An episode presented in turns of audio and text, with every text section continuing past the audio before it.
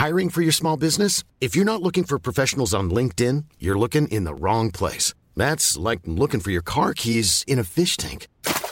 LinkedIn helps you hire professionals you can't find anywhere else, even those who aren't actively searching for a new job but might be open to the perfect role. In a given month, over 70% of LinkedIn users don't even visit other leading job sites. So start looking in the right place. With LinkedIn, you can hire professionals like a professional. Post your free job on linkedin.com slash people today. Werbung von Avia Life, einem führenden Schweizer Unternehmen in der Longevity-Forschung. Avea bietet mit Nahrungsergänzungsmitteln effektive Lösungen für gesundes Altern und Verjüngung, damit sich Menschen so lange wie möglich gestärkt, lebendig und jugendlich fühlen. Bei der Entwicklung seiner hochwertigen Supplements nutzt Avea deshalb Inhaltsstoffe, die auf der Basis empirisch zusammengetragener und bewerteter wissenschaftlicher Erkenntnisse ausgewählt werden. Avea-Produkte sind für Menschen gemacht, die ihre Gesundheitsspanne verlängern und das Wohlbefinden stärken möchten. Avea ist mit der Entwicklung des Stabilizers ein Durchbruch in der Blutzuckerregulierung gelungen. Der Stabilizer kombiniert drei kraftvolle natürliche Inhaltsstoffe, die gemeinsam die Aufnahme von Kohlenhydraten aus den Mahlzeiten reduzieren und Blutzuckerschwankungen minimieren. Dadurch können durchschnittlich 40 Prozent der Kohlenhydrate bei der Nahrungsaufnahme blockiert werden. Hohe Blutzuckerwerte und Zuckerabstürze werden so vermieden. Der Stabilizer fördert eine reduzierte Fettspeicherung und unterstützt das Gewichtsmanagement. Er ist also ein guter Wegbegleiter für ein gesünderes Leben. Gerade bei festen kohlenhydratreichen Mahlzeiten wie Geschäftsessen, Geburtstagen oder anderen Feierlichkeiten, bei denen die Ernährung nicht immer optimal ist und zu viel Zucker konsumiert wird, ist der Stabilizer perfekt geeignet. Die einzigartige Formel unterstützt Ihren Körper dabei, einen ausgeglichenen Blutzuckerspiegel aufrechtzuerhalten sorgt für einen verbesserten Energiehaushalt und trägt zu weniger Heißhunger auf Süßes bei. Die Anwendung ist einfach, eine Kapsel 10 Minuten vor einer festen Mahlzeit, maximal zweimal am Tag. Für die sprichwörtliche Qualität und Reinheit birgt, dass Avea alle Produkte in der Schweiz entwickelt und testet. Die Inhaltsstoffe werden aus Rohwaren von qualitätsgeprüften, vertrauenswürdigen Lieferanten gewonnen. Außerdem bietet Avea eine Vielzahl von Produkten an, die auf die individuellen Bedürfnisse der Kunden abgestimmt sind. Dazu gehört auch ein DNA plus BioAge-Test, der den Kunden tiefe Einblicke in ihre genetische Verfassung ermöglicht. Neugierig geworden? Mehr Informationen gibt es unter avea-live.com. Avea bietet allen BTO-Hörern den Stabilizer mit 15% Preisvorteil auf die Erstbestellung. In den Shownotes dieser Episode finden Sie dafür den speziellen BTO-Code. Avea gewährt Ihnen eine 90-Tage-Geld-Zurück-Garantie, sodass Sie das Bundle risikofrei testen und sich selbst überzeugen können. Avea. Bestimme selbst, wie du alterst. Die Welt hat sich schon immer verändert, aber noch nie so schnell wie heute. Noch nie waren die Herausforderungen für Unternehmen größer und die Unsicherheiten in den Märkten vielfältiger. Veränderung ist der neue Normalzustand. Disruptive Technologien, eine Flut von Daten ohne strategischen Erkenntnisgewinn, das Finden von Personal, das Binden von Spitzentalenten, gelebte Vielfalt. Das sind nur einige der Herausforderungen für die HR- und Finanzteams in Unternehmen. Aber was wäre, wenn wir Veränderungen als Chance begreifen? Workday ist ein führender Anbieter von Enterprise Cloud-Anwendungen für das Finanz- und Personalwesen, ein innovativer Partner, der Unternehmen dabei unterstützt, schnell und flexibel auf den Wandel zu reagieren. Die Welt von heute verlangt, dass Unternehmen schneller und effizienter arbeiten. Dabei sind viele aber in einer wachsenden Kluft gefangen. Ihre vorhandenen Skills, Ressourcen und Systeme sind dem Tempo der Veränderungen nicht gewachsen. Workday bietet mit der Enterprise Management Cloud ein System, das Unternehmen die Möglichkeit bietet, den digitalen Wandel zu beschleunigen und das Unternehmen zu transformieren. Durch ein schnelles Deployment, kontinuierliche Innovation und zwei große Releases pro Jahr genießen Sie die Vorteile eines echten Cloud-Angebots ohne Unterbrechung Ihres Betriebs. Mit den stets aktuellen Daten und Berichten von Workday haben Sie immer den Gesamtüberblick über die Finanz-, Personal- und Betriebsdaten Ihres Unternehmens. Mit schnellen Planungszyklen, die durch KI-gestützte Prognosen und automatische Anomalieerkennung unterstützt werden, hilft Workday Ihnen bei der Planung mehrerer Szenarien, was zu fundierteren Entscheidungen führt. Bleiben Sie den Veränderungen gewachsen mit Workday. Workday for a changing world. Mehr Informationen unter workday.de.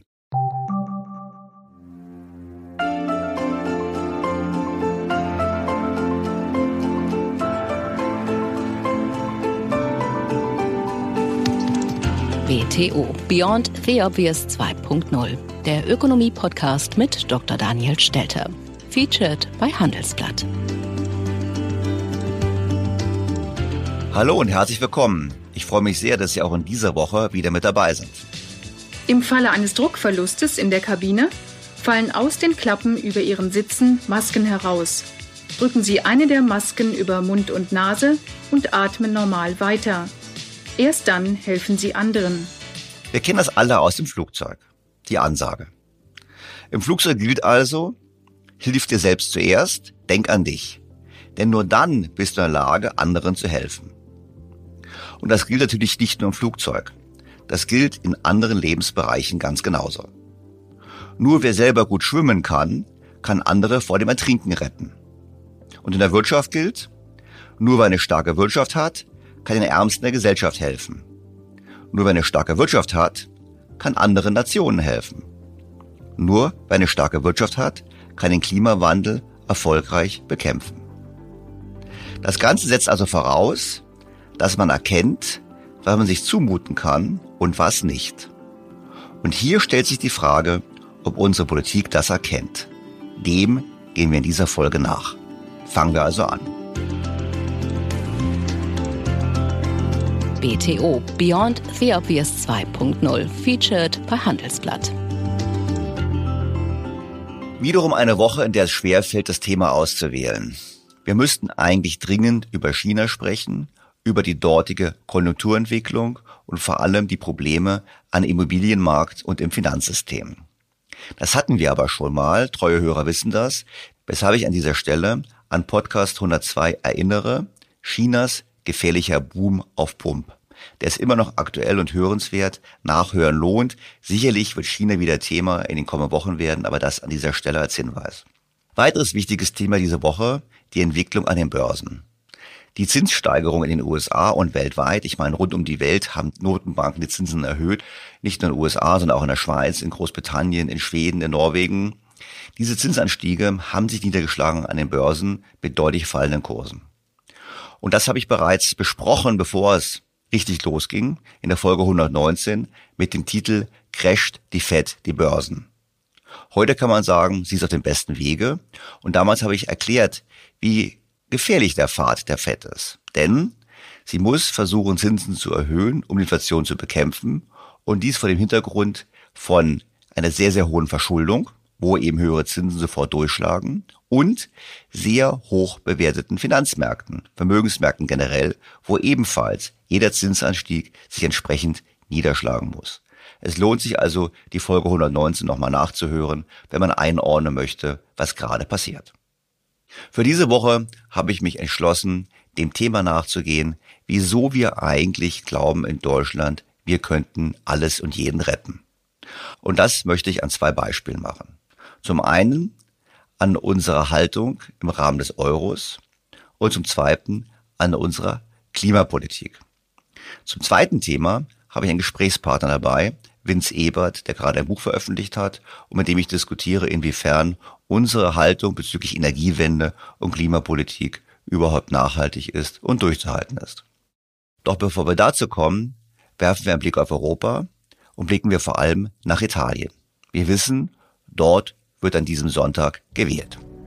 Morning, everyone. I am Giorgia Meloni. I am 45 years old and I am the president of Fratelli d'Italia, the political party of Italian conservatives. Ganz Europa schaut gespannt auf die Favoritin, die rechtskonservative und europaskeptische Giorgia Meloni. Italien steht vor einem heftigen Rechtsruck. Der Nationalistin Giorgia Meloni und ihrer Fratelli d'Italia winkt ein großer Sieg bei den vorgezogenen Parlamentswahlen an diesem Sonntag. If they call us fascists, then just like Giorgia Meloni, I don't care. And if a lot of Italians feel the same way, the right wing populist has a good shot at becoming the country's next prime minister. Am heutigen Sonntag wählt also Italien. Und von vielen Beobachtern wird ein Sieg des rechten Lagers erwartet. Gerade in der EU gibt es viele besorgte Stimmen, die befürchten, dass Italien auf einen konfrontativen Kurs gegenüber Brüssel einschwenkt und sich gar mit Viktor Orban aus Ungarn solidarisiert. Vor allem macht die EU sich Sorgen, dass Italien den Sanierungskurs, den Mario Draghi eingeschlagen hat, nicht mehr fortsetzen wird. Und wir wissen ja, dieser Sanierungskurs soll die Voraussetzung dafür sein, die Mittel aus dem sogenannten Wiederaufbaufonds zu erhalten. Ich würde sagen, dass genau das der Grund für die Wahlen ist. Die Bevölkerung und auch die Parteien wollen eben keine allzu harten Reformauflagen. Deshalb war es auch keine Störung an den Finanzmärkten, als die Zinsen für italienische Staatsanleihen vor einigen Monaten deutlich schneller stiegen als die für deutsche Staatsanleihen. Also der sogenannte Spread, diese Zinsdifferenz nach oben gegangen ist. Die Märkte haben erwartet, dass es in Italien zu einem Politikwechsel kommen wird. Die EZB übrigens hat das, zumindest nach Auffassung der Financial Times, befördert. Denn die Financial Times schrieb in dieser Woche, dass es kein Zufall sei, dass die Regierung Draghi gestürzt sei, nachdem bekannt geworden war, dass die EZB an einem Instrumentarium arbeitet, um den Zinsanstieg, also den Zinsdifferenzanstieg, um es genau zu sagen, für Italien und andere Länder Südeuropas zu begrenzen. Und die EZB hat genau das auch getan. Kaum geht die Zinsdifferenz nach oben, hat sie entgegen den selbst aufgestellten Regeln zugunsten Italiens bereits ab Juni und Juli interveniert. Allein in den zwei Monaten, wie wir wissen, mit über 10 Milliarden Euro, indem sie Anleihen Italiens gekauft hat und deutsche Anleihen nicht ersetzt hat. Italien ist ein spannendes Land, ein tolles Land. Ich finde Italien super. Wir hatten es bereits mehrfach in diesem Podcast.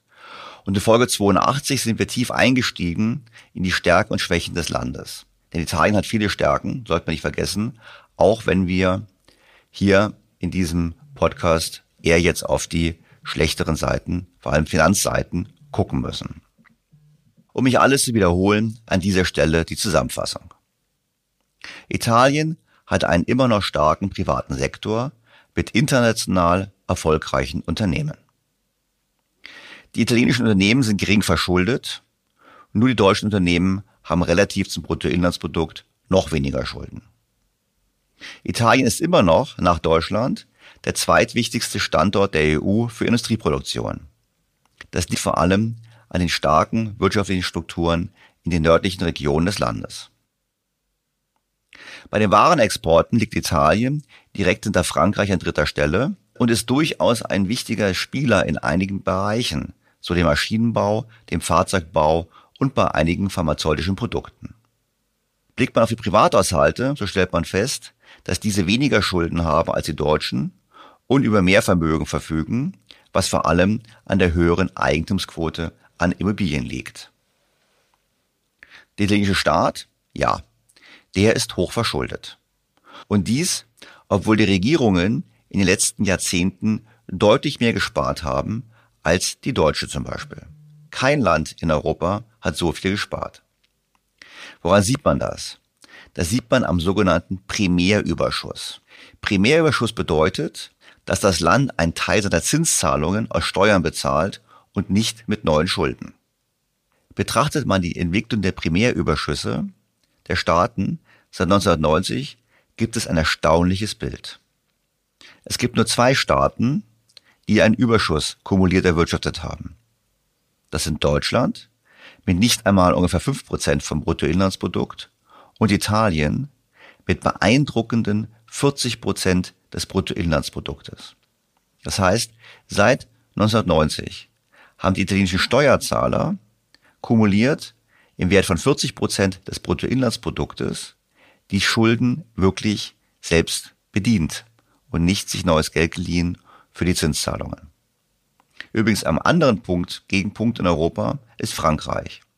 Der französische Primärüberschuss liegt kumuliert bei minus 40 Prozent, was wiederum unterstreicht, dass die Franzosen in Europa das eigentliche Schuldenproblem darstellen.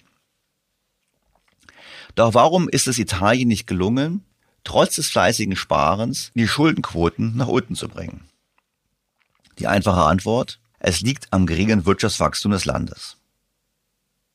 Im Jahr 2000 entsprach der durchschnittliche Lebensstandard Italiens praktisch dem deutschen. Also das Bruttoinlandsprodukt pro Kopf lag bei 98,6 Prozent des deutschen Niveaus. Doch seit der technischen Einführung des Euro im Jahr 1999 fiel das Land immer weiter zurück. So stieg die Produktivität zwischen 1995 und 2019 nur um etwa ein Viertel dessen, was die Eurozone im Durchschnitt geschafft hat. Und das italienische Pro-Kopf-Einkommen, welches im Jahr 2000 noch ungefähr auf deutschem Niveau lag, liegt heute 20 Prozent unter dem hiesigen. Und es ist auch nicht so, dass die italienischen Regierungen nicht versucht haben, daran etwas zu ändern. Es gab Reformanstrengungen, die durchaus intensiver waren als die in vielen anderen EU-Ländern. Der Grund, warum diese Bemühungen so wenig bewirkten, liegt in der Schwäche der Rechtsstaatlichkeit und vor allem der politischen Umsetzbarkeit in Italien. Es gab also Reformbemühungen, die aber letztlich im Land sich nicht bemerkbar gemacht haben, weil sie nicht richtig umgesetzt wurden. Und dieses alles unterscheidet Italien von seinen Mitbewerbern in der Eurozone und ist die größte Herausforderung, wo keiner weiß, wie man diese lösen kann. Das deutlichste Beispiel ist zum Beispiel die Steuerhinterziehung, die in Italien ein Massenphänomen ist. Nehmen wir als Beispiel die Lücke zwischen den theoretischen und tatsächlichen Mehrwertsteuereinnahmen des Landes. Diese Lücke liegt in Spanien, Frankreich und Deutschland zwischen 6 und 8,6 Prozent. In Italien beträgt die Lücke fast 25 Prozent. Das heißt, der Staat nimmt 25 Prozent weniger Mehrwertsteuer ein, als er eigentlich einnehmen müsste. Und das gilt auch für andere Steuern. Der österreichische Standard berichtete vor wenigen Wochen über die Steuermoral Italien Folgendes. Mehr als die Hälfte der Italiener deklarierte im vergangenen Jahr ein Bruttoeinkommen von weniger als 15.000 Euro. Zehn Millionen Italiener zahlen überhaupt keine Steuern. Rund 90 Prozent der Einkommensteuer werden von Angestellten und Rentnern bezahlt, also von jenen, die beim Ausfüllen der Steuererklärung nicht schummeln können. Und gerade einmal 35.000 Steuerpflichtige geben an, mehr als 300.000 Euro brutto pro Jahr zu verdienen. Und das im Land der Ferraris und der Villen am Meer wie der Corriere della Sera unlängst zunächst sarkastisch anmerkte. Insgesamt gehen dem Fiskus auf diese Weise jährlich immerhin rund satte 100 Milliarden Euro an Steuereinnahmen verloren. Die Financial Times hatte dazu vor einigen Monaten das hier geschrieben. Massensteuerhinterziehung schadet öffentlichen Dienstleistungen, untergräbt das Vertrauen in den Staat und verringert die politische Rechenschaftspflicht. Die überwiegende Mehrheit der italienischen Unternehmen und Bürger würde ein Land bevorzugen, in dem Steuerehrlichkeit die Norm ist. Aber sobald ein geringes Maß an Compliance einsetzt, wird Steuerhinterziehung zu einer rationalen Strategie. In diesem Zusammenhang bedeutet das Bezahlen aller eigenen Steuern, dass Straftäter subventioniert werden und weniger öffentliche Leistungen erhalten werden, als die eigene Steuer Steuerrechnung rechtfertigen würde. Die Menschen reagieren darauf, indem sie selbst Steuern hinterziehen. Sie wissen, dass Steuerehrlichkeit vorzuziehen ist, sind aber nicht bereit, den ersten Schritt zu tun. Die Logik dieser Kosten-Nutzen-Rechnung erklärt auch die Verbreitung von Korruption und organisierter Kriminalität in Italien sowie die vergleichsweise geringe Zuverlässigkeit von Unternehmensabschlüssen. Jedes dieser Phänomene trägt seinerseits zur Verringerung der Produktivität bei. Ich persönlich bezweifle, dass viele Staatsausgaben zu diesem Bewusstseinswandel führen werden. Ich glaube eher, es liegt daran, dass man Italien wirklich den Staat reformiert und den Staat entsprechend kleiner macht und effizienter macht. Vor allem dürfte es nicht helfen, wenn das Geld für diesen Umbau auch noch aus dem Ausland kommt. Die Financial Times meint dazu Folgendes. Das sind Probleme, die die EU-Zuschüsse und Darlehen an Italien allein nicht lösen können. Auch die geplante EU-Aufsicht über die Art und Weise, wie Italien die Gelder verwendet, wird nicht ausreichen, um Italien entscheidend auf den richtigen Weg zu bringen. Im Mittelpunkt der Frage wird, wie so oft in Italien, die Umsetzung von Investitionsplänen und Reformen stehen, die auf dem Papier gut aussehen, aber in die Praxis umgesetzt werden müssen. Es ist in der Tat ein großes Problem, diese Umsetzungsfähigkeit des Landes zu verbessern. Aber es ist nicht nur die Umsetzung, es gibt teilweise auch bewusste politische Entscheidungen zu einer nicht sinnvollen Verwendung der Mittel. So gibt es, wie hier bereits im Podcast diskutiert, ein Programm zur Rettung von Dörfern, finanziert aus dem Wiederaufbaufonds. Darin erhalten Dörfer 20 Millionen Euro, um quasi schöner zu werden, Anführungsstrichen. Und im konkreten Fall, den die NZZ beschrieben hat, bedeutete das, dass ein Dorf immerhin 140.000 Euro pro Einwohner bekommen hat, um quasi sich zu verbessern. Dass dadurch aber die wirtschaftliche Leistungsfähigkeit Italiens und vor allem auch die Fähigkeit des Staates, die Schulden zurückzuzahlen, besser wird, wage ich zu bezweifeln. Doch wie steht es nun um die Stabilität der italienischen Staatsfinanzen? Trotzdem bereits Gesagten eigentlich gar nicht so schlecht. Das rechnet der Investmentmanager Bandleon in einer Analyse vor. Zunächst muss festgehalten werden, dass unter Verwendung unrealistischer Annahmen für jedes Land der Welt ein Zahlungsausfall konstruiert werden kann. Die Aussage, Italien kann Renditen von 5% oder mehr nicht verkraften, ein Default ist daher unausweichlich, ist nicht zielführend. Genauso ließe sich argumentieren, Deutschland oder der Schweiz drohe bei Renditen von 10% oder mehr ein Zahlungsausfall. Einer sinnvollen Analyse muss ein sinnvolles Szenario zugrunde liegen. Und wie genau sieht so ein sinnvolles Szenario aus? Kernelement unseres Szenarios ist die Annahme eines strukturellen Renditeanstiegs in der Eurozone bis zum Ende dieses Jahrzehnts in einem Umfeld anhaltend hoher Inflationsraten. Bei den Renditen zehnjähriger Bundesanleihen setzen wir ein Zielniveau von dreieinhalb Prozent an. Das entspricht unserer Schätzung des nominalen BIP-Wachstums der Eurozone. Was die Risikoprämie italienischer Staatspapiere gegenüber Bundesanleihen angeht, wird die EZB nach unserer Einschätzung dafür sorgen, dass sie nicht nachhaltig über 200 Basispunkte ansteigt. Die Rendite zehnjähriger Buoni del Tesoro Poliannuali erreicht ihren Höhepunkt in unserem Szenario daher bei 5,5 Prozent. Das ist immer noch ein vernünftiges Maß. Ich meine, 5,5 Prozent ist ein Maß, was nicht so hoch ist, vor allem wenn man bedenkt, dass nicht wenige Beobachter von deutlich höherer Inflation und damit auch höheren Zinsen ausgehen. Vor allem, wenn die Notenbanken gezwungen sein sollten, noch glaubwürdiger gegen die Inflation vorzugehen. Doch was ist das Ergebnis dieser Berechnungen? Unseren Berechnungen zufolge stiege der Anteil der Staatseinnahmen, der für Zinszahlungen aufgewendet werden müsste, von 7,5 Prozent im Jahr 2021 auf 14,5 Prozent im Jahr 2030. Damit bliebe man weit hinter dem zurück, was Mitte der 1990er Jahre für die Zinszahlungen ausgegeben wurde. 1996 beispielsweise waren es 26,5 Prozent. Ein solcher Wert würde heutzutage erst bei einem Renditenniveau von etwa 9 Prozent erreicht werden. Fazit der Analysten von Bandleon. Das Hauptrisiko mit Blick auf die italienischen Staatsschulden liegt unserer Ansicht nach daher nicht bei der Zahlungsfähigkeit, sondern bei der Zahlungswilligkeit. Steueranhebungen und Ausgabenkürzungen bedeuten, der Wählerschaft Geld wegzunehmen. Es ist durchaus möglich, dass künftige Regierungen hierzu nicht bereit sind. In diesem Fall stellt sich die Frage, ob die EU-Mitgliedsländer und die EZB auch dann bereit sind, Italien zur Seite zu springen. Ich denke, davon müssen wir ausgehen. Zum einen zeigt die EZB bereits jetzt, dass sie dazu bereit ist. Und auch unsere Politiker sind bekanntlich bereit, mehr als bereit, in eine Schulden- und Transferunion einzusteigen, also hier quasi alles zu tun, um Italien zu retten. Und die Erwartung, gerettet zu werden, ist in Italien weit verbreitet. Nicht nur bei Giorgia Meloni, der vermutlich nächsten Ministerpräsidentin von Italien, die sich im Bloomberg-Interview folgendermaßen äußerte. Do you want to leave the euro? Do you think the euro could collapse? Well, I don't want to leave the euro. I only think that we have to face the problems that euro has.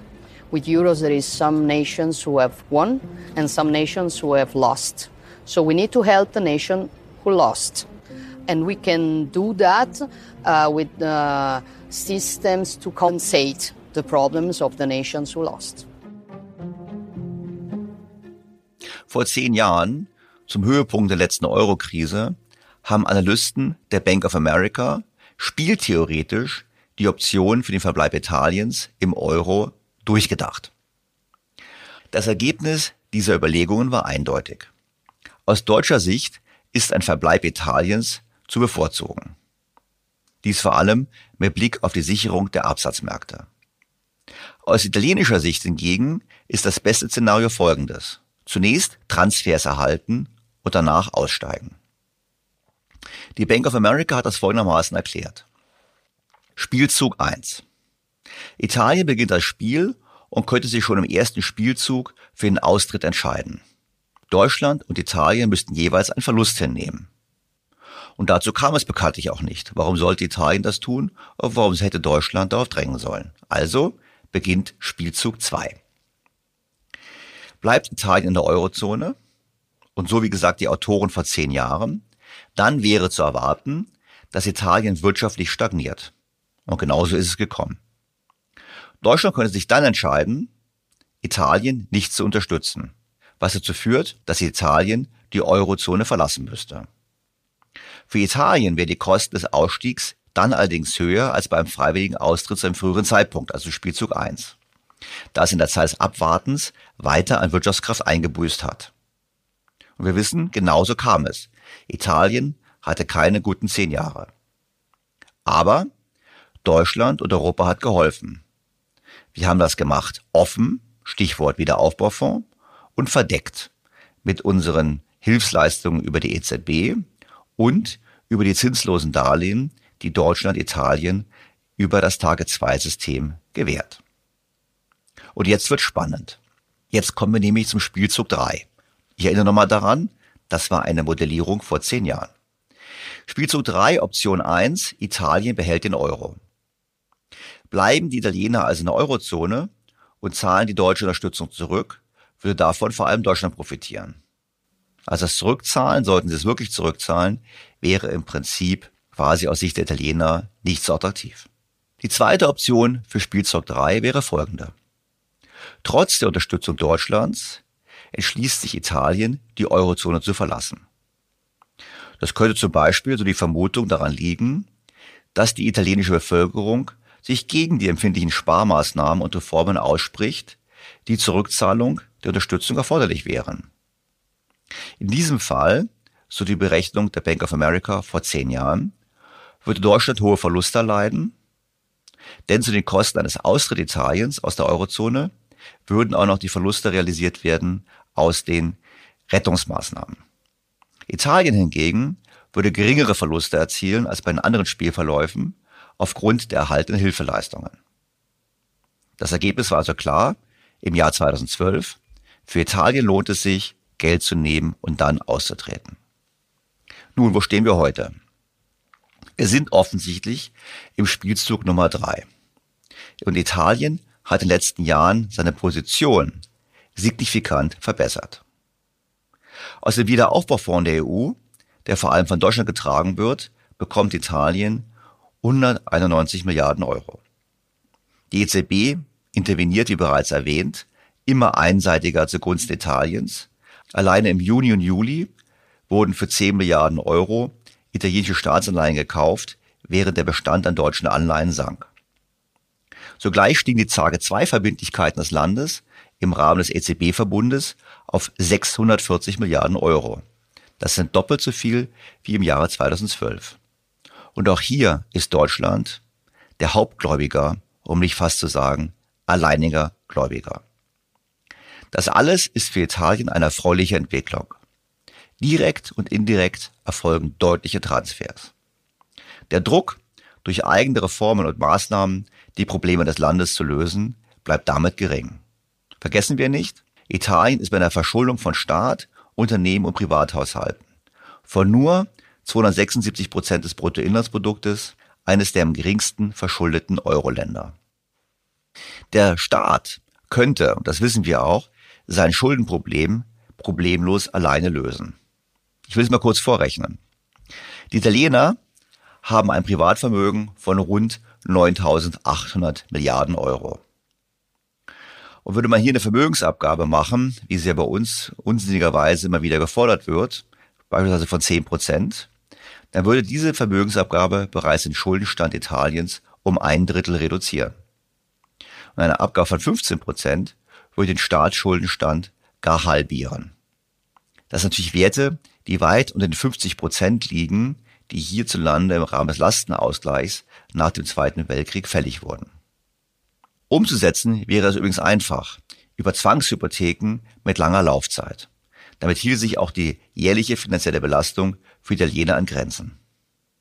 Übrigens, im Unterschied zu Deutschland sind Zwangshypotheken und Vermögensabgaben kein Thema in Italien, soweit ich mitbekommen habe. Scheinbar macht man Italien damit keinen Wahlkampf. Wozu auch? Ein italienischer Topmanager erklärt es im Gespräch mit mir so. Warum sollten wir das tun, solange die Provinzen bezahlen? Höchste Zeit würde ich sagen, Italien daran zu erinnern, dass es sich nur selbst helfen kann. Wer es nochmal nachlesen möchte, genau diese Argumentation ist das Thema in dieser Woche in meiner Handelsblatt-Kolumne, was mich zu folgendem Hinweis führt. Nach wie vor gibt es ein exklusives Angebot für alle BTO Beyond the Obvious 2.0 featured bei Handelsblatt Hörer. Testen Sie Handelsblatt Premium vier Wochen lang für einen Euro und bleiben Sie zur aktuellen Wirtschafts- und Finanzlage informiert. Mehr erfahren Sie unter handelsblatt.com-mehr Perspektiven. Auch nachzulesen in den Show Notes zu dieser Episode. Was müsste also unsere Politik tun? Unsere Politik müsste alles daran setzen, die Position Deutschlands in diesem Spiel zu stärken. Doch dazu gibt es wenig Hoffnung. Stattdessen wird an einer weiteren Aufweichung unserer Position gearbeitet. Die Ampel sieht, wie bereits im Sondierungspapier geschrieben, ein Primat der EU gegenüber den deutschen Interessen. Dort steht nämlich Folgendes.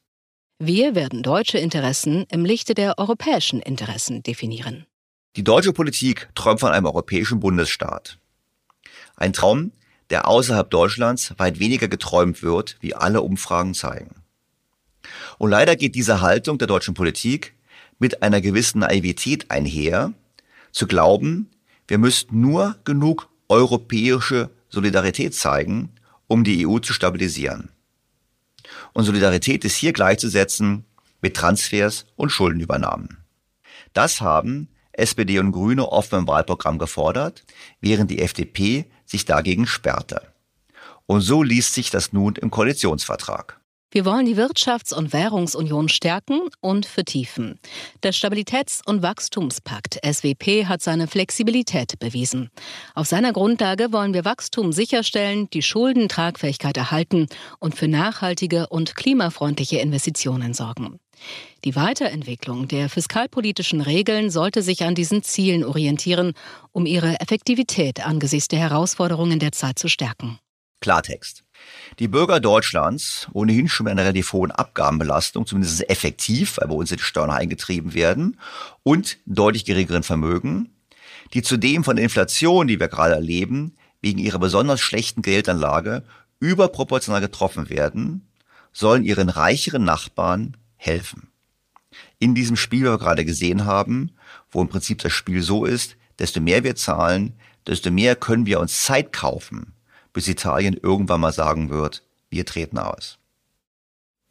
Italien, Spanien, Frankreich organisieren sich gerade für den nächsten Schritt, um noch mehr Geld zu erhalten. Und wie gesagt, ich habe den Verdacht, dass die Ampel danach geben wird, um quasi über den Umweg über Brüssel selber auch noch zu mehr Geld zu kommen, also die Schuldenbremse zu umgehen. Nur, das ist ein sehr teurer Weg, der da erfolgt, denn ein größer Teil des Geldes, für welches wir einstehen werden, wird nicht bei uns ankommen.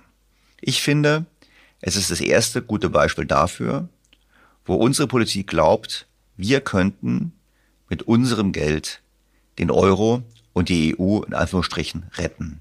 Das ist eine Art Rettungspolitik, die uns auf Dauer überlasten wird und die keinen guten Ausgang haben wird. Denn das Spiel welches die Bank of America vor zehn Jahren beschrieben hat, geht weiter und zur Zeit verschieben sich die Gewichte ganz eindeutig zu Lasten Deutschlands.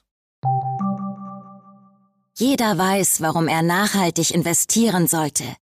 Aber um etwas umzusetzen, ist das Wie entscheidend.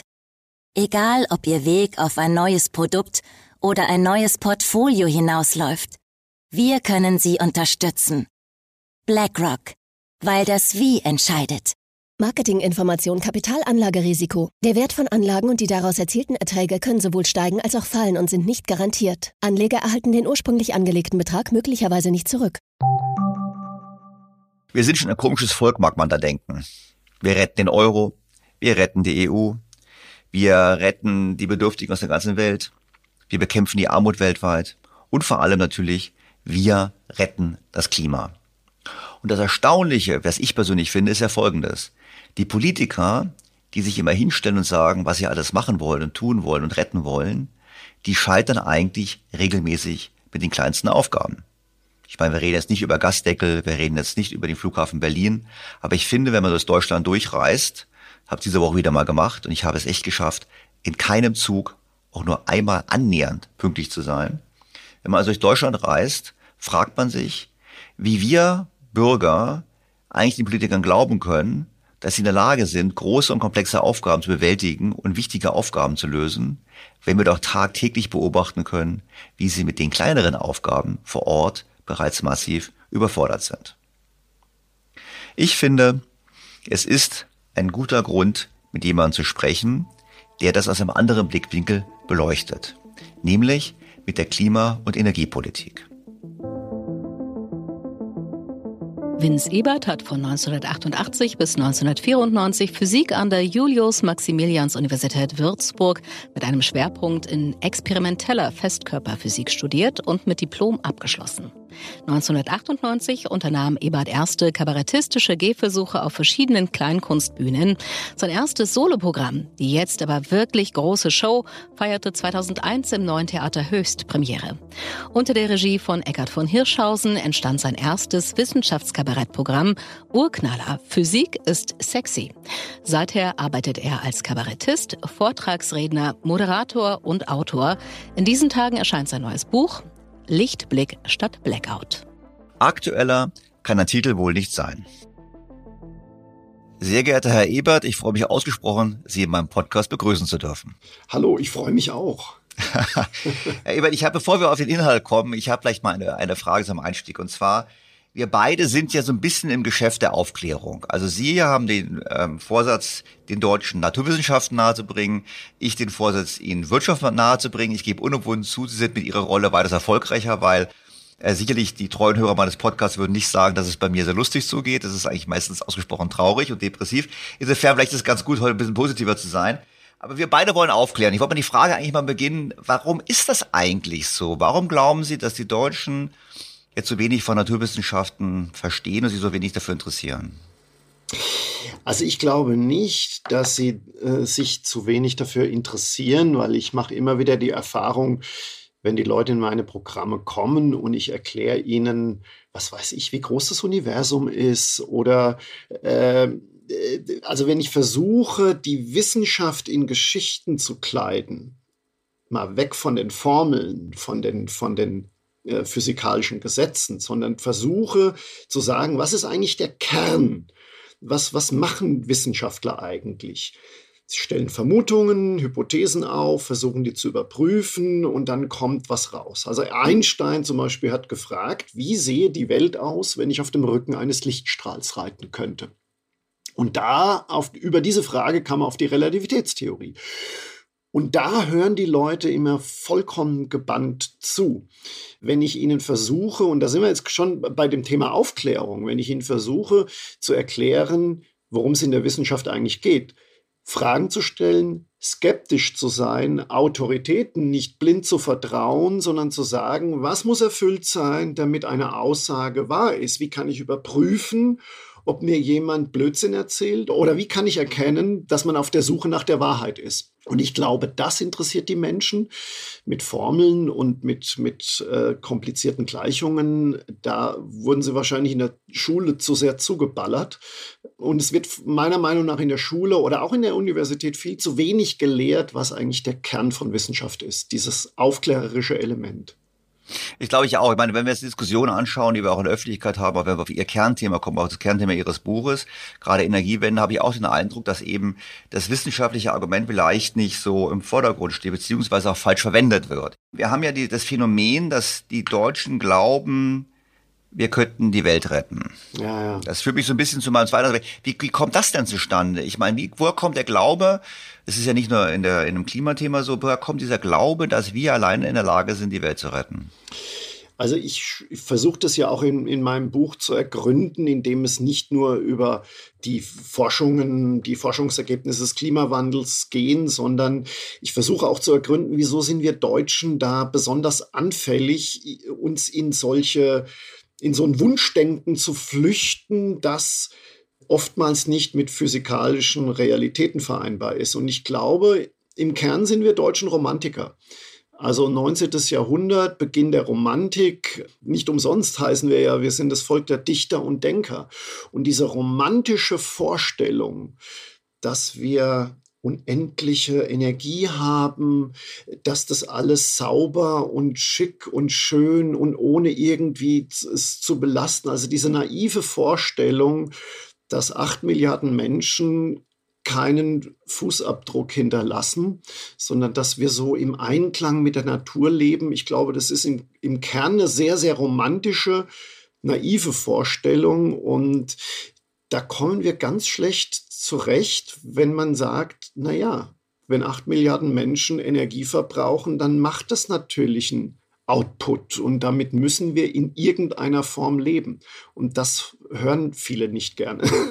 ja gut, aber es gibt ja auch jetzt Bestseller. Ich meine, wenn wir gucken, unsere Welt neu denken und andere dann schreiben dann so, wir müssen als Vorbild vorangehen, wir müssen dann eben weniger ja. verbrauchen. Wir verstehen, dass arme Menschen mehr Energie verbrauchen müssen, damit sie nicht mehr ganz so arm sind, aber wir müssen damit vorgebildet vorangehen und müssten quasi unseren Energiekonsum, unseren Ressourcenverbrauch entsprechend schonen. Ja, vollkommener, also äh, es ist ja auch ein totaler Tunnelblick. Also ich versuche im Buch eben auch mal äh, den globalen Blick zu machen. Wie sieht die Energieversorgung, wie sieht der Energiebedarf weltweit aus? Und die Zahlen sind da eindeutig. Also wir, in, in, in China werden 300 Kohlekraftwerke derzeit gebaut.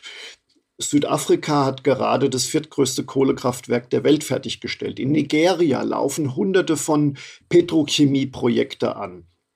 Das heißt, die, die, die aufkommenden Schwellenländer, die jetzt wirtschaftlich in einer Phase sind, wie wir vielleicht in der Nachkriegszeit, wo es zum ersten Mal aufwärts ging, wo zum ersten Mal Millionen von Menschen Zugang zu sauberem Wasser, zu Elektrizität, und zu Wohlstand haben.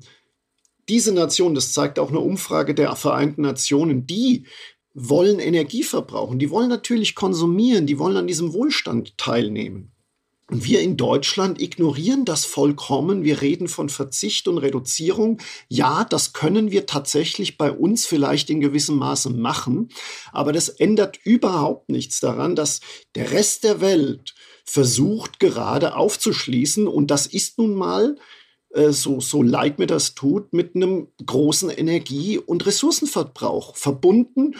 Und es ist tatsächlich so, dass da, da schätzt die Internationale äh, Energieagentur das ganz klar ab, dass auch 2040 wahrscheinlich noch 75 Prozent der Energie aufgrund von fossilen Energieträgern entstehen wird. Und damit müssen wir doch uns auseinandersetzen. Ja, auf jeden Fall. Wobei es wird natürlich jetzt würden einige Hörer sagen und einige Vertreter der, der ähm, erneuerbaren Energien würden sagen, das ist ein großer Fehler. Wir sollten doch eher Bangladesch und Indien und so weiter zeigen, wie sie sich mit Wind- und Solarenergie versorgen können, statt dass sie auf diese alte Technologie setzen der fossilen Brennstoffe. Ja, das würde ja Sinn machen, wenn wir technologieoffen in allen Bereichen forschen würden. Aber das tun wir ja nicht. Also wir regulieren, wir, wir verbieten, wir reglementieren alles, was nicht direkt mit Wind- und Sonnenenergie zu tun hat. Im Grunde ist mein Buch ja, deswegen ja auch Lichtblick statt Blackout, es ist ja eigentlich ein optimistisches Buch. Und ich zeige eben auf, dass es durchaus Technologien gibt, die die Welt ökologisch verbessern könnten. Wir hatten die sichersten Kernkraftwerke der Welt. Es existieren derzeit Dutzende von Reaktorkonzepten der, der sogenannten vierten Generation, die gerade erforscht werden, die alle äh, Bedenken der Kernenergie letztendlich äh, atomisieren würden, um das jetzt mal das Bild zu. Also diese Reaktoren könnten mit Atommüll laufen. Die Endprodukte würden so wenig strahlen, dass eigentlich kein Endlager mehr möglich wäre. Es käme nicht zu Kernschmelzen. Das heißt, es wäre ein unfassbarer Beitrag die CO2-Emissionen runterzudrücken und sogar, wenn man diese Reaktoren in Serie produzieren würde, sogar in die Schwellenländer verkaufen könnten. Wir steigen aus dieser Technologie, wo selbst der Weltklimarat sagt, Kernenergie ist ein wichtiger Baustein, die Klimaziele zu erreichen. Wir steigen aus dieser Technologie aus. Wir ziehen Fracking nicht in, äh, äh, in Erwägung, obwohl Deutschland in der Gaskrise äh, Schiefergasvorkommen hat, die über 30 Jahre lang uns mit Gas versorgen könnten. Wir steigen aus der grünen Gentechnik aus, obwohl 100 Nobelpreisträger äh, vor ein paar Jahren einen offenen Brief äh, geschrieben haben, dass sie sagen, Gentechnik ist ein wichtiger Baustein, um mit den, den Klimaveränderungen klarzukommen. Das heißt, wir sehen uns in Deutschland als grüne Vorreiter und steigen aus allen Technologien aus, die die Welt wirklich ökologisch verbessern könnten. Und das ist eigentlich irre.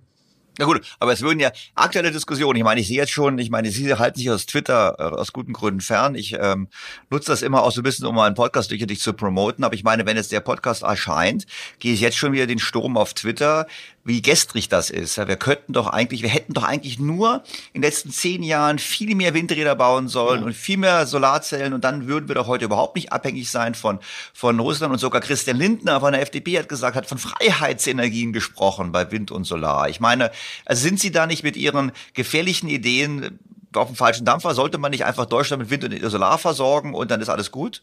Also ich gebe Ihnen ganz, ich, als Physiker versucht man ja die Sache wirklich auf die Basics runterzubrechen. Jetzt genau, und ich bin auch ein typischer Kunde für Sie. Ich habe zwar schon Ingenieure im Podcast gehabt, aber ich bin nicht, ich habe da im Unterricht auch nicht so immer aufgepasst. Also dann mache ich ein kurzes Zahlenbeispiel. Ich weiß, dass Zahlen irgendwie nie in, äh, in Podcasts so Doch, in meinem Podcast Doch, durchaus. Okay, wir gut. haben, das ist ein Zahlenpodcast. Das ist, so. da machen Sie keine Sorgen. Also, wir brauchen in Deutschland derzeit äh, 1,4 Terawattstunden äh, Strom am Tag. Terawatt ist äh, 10 hoch 12.